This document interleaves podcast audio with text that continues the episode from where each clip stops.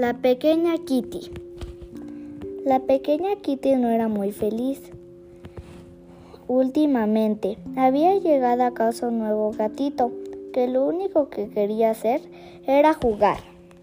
El gatito era una molestia mientras trataba de tomar su siesta matutina, también cuando quería descansar por la tarde y cuando intentaba dormir por la noche. Así que un día la pequeña Kitty decidió que ya había sido suficiente, que era hora de encontrar un nuevo hogar.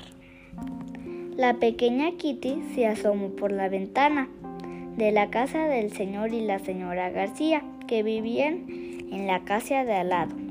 Desde ahí pudo ver unos cómodos cojines sobre un gran sofá. ¿Pudo vivir aquí? maulló. No, no puedes. Se escuchó un ladrido molesto desde el interior. La gatita había olvidado a Rocky, el cascarrabia chihuahua de los García. La pequeña Kitty decidió ir a la casa del señor Martínez. Se colocó a través de una ventana, se acurrucó en un cómodo sillón y se acomodó plácidamente. Intentando descansar, de pronto escuchó un fuerte ruido. ¿Qué hace este animal aquí? gritó el señor Martínez. Se va a comer a mi precioso loro. Mientras decía esto, alarmado, empuja a la pequeña Kitty fuera de su casa. Pero Kitty estaba decidida a encontrar un nuevo hogar así que fue a la siguiente casa, la de la señora Pérez. ¿Puedo vivir contigo? maulló de la forma más linda y cariñosa posible. La señora Pérez levantó a la pequeña Kitty y la acarició, pero de pronto comenzó a estornudar.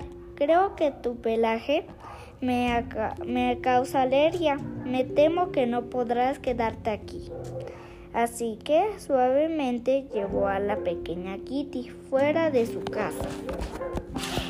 En la casa al final de la calle vivían el señor López con sus dos gatos siameses. Al señor López le encantaban los gatos, pensó Kitty, así que de seguro dejará que me quede. Sin embargo, los dos egoístas gatos le dejaron ver a la pequeña Kitty que no era bienvenida y que ellos no querían compartir al señor López ni el rico atún con macarrones que comían. A la pequeña Kitty solo le quedaba el salón de belleza que estaba en la esquina de la calle.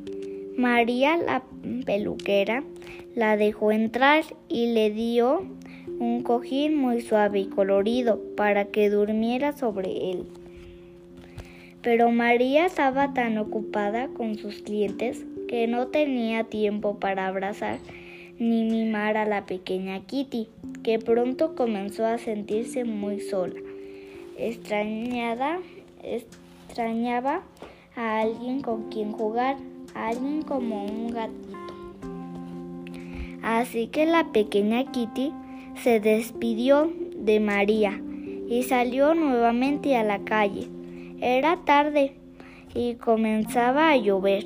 Kitty pensó entonces en el gatito que seguro estaba estaría en ese momento jugando en la cálida cocina y también se acordó de su acogedora cama. En ese momento la gatita supo es exactamente dónde quería vivir. La pequeña Kitty corrió tan rápido como nunca antes lo había hecho en su ninguna vez lo había hecho en su vida. Hasta que estuvo nuevamente frente a su casa. Nunca se había sentido tan feliz como en el momento en que entró y vio al pequeño gatito. Ven a jugar, maulló Kitty mientras pateaba una bola de estambre hacia su amiguito. Es genial estar en el lugar al que pertenezco, ronronó la pequeña Kitty.